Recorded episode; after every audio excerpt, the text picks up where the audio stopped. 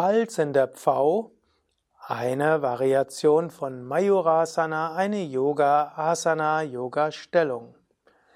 Was ist der balzende Pfau? Wozu ist er gut? Wie kann man ihn ausführen? Darüber möchte ich sprechen.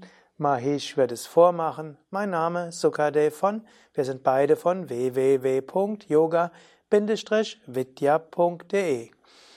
Die balzende Pfauhaltung, balzende Pfau-Pose gehört zu den Variationen vom Pfau und Pfau Majorasana gehört zu den zwölf Grundstellungen der Yoga-Vidya-Reihe.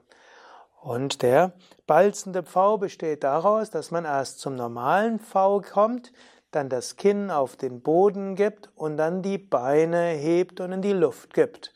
Man hält dabei die Beine etwas auseinander, beugt sie leicht und so wird's klar, es ist wie der ratschlagende Pfau und damit der balzende Pfau.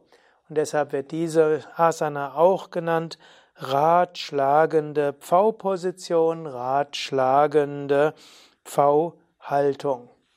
Gut, Mahesh zeigt es. Man setzt sich erst auf die Fersen. Wenn du willst, kannst du es ja gleich mitmachen.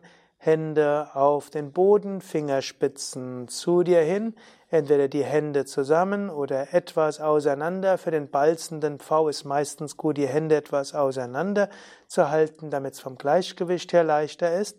Dann gibt man die Ellbogen in den Bauch, auch beim balzenden V ist leichter die Ellbogen etwas auseinander. Dann den Kopf auf den Boden und dann gibt man die Beine nach hinten. Typischerweise hebt man jetzt erst den Kopf und wandert mit den Füßen Richtung Händen und hebt die Füße etwas hoch, ist der volle Pfau. Dann gibt man das Kinn auf den Boden und hebt die Beine hoch, beugt sie etwas, gibt sie etwas auseinander. Und das ist dann der ratschlagende Pfau oder der Pfau im Rad oder eben die balzende Pfau-Haltung. Anschließend kommt man graziös wieder aus der Stellung und schließt dann ab in der knienden Haltung. Meistens ist es klug, nach dem V mit aufrechter Stellung zu bleiben, also zum Beispiel im Knien.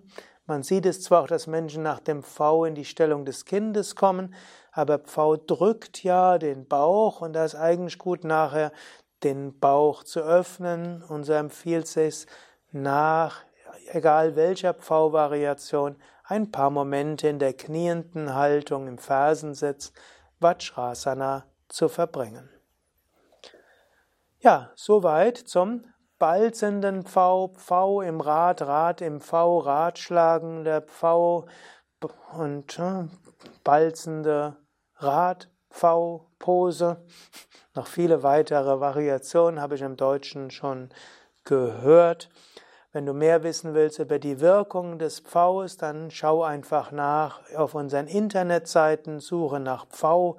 Du findest das auch in der Yoga Vidya App für ganz kostenlos im Apple Store und Google Android Store oder eben auch im Yoga Vidya Asana Buch oder im großen Yoga Vidya Hatha Yoga Buch oder eben auf www.yoga-vidya.de. Mahesh Durga, das hinter der Kamera und Sukadev wünschen dir viel Inspiration und letztlich auch die Entschlusskraft, wirklich täglich den V zu üben. Om Shanti.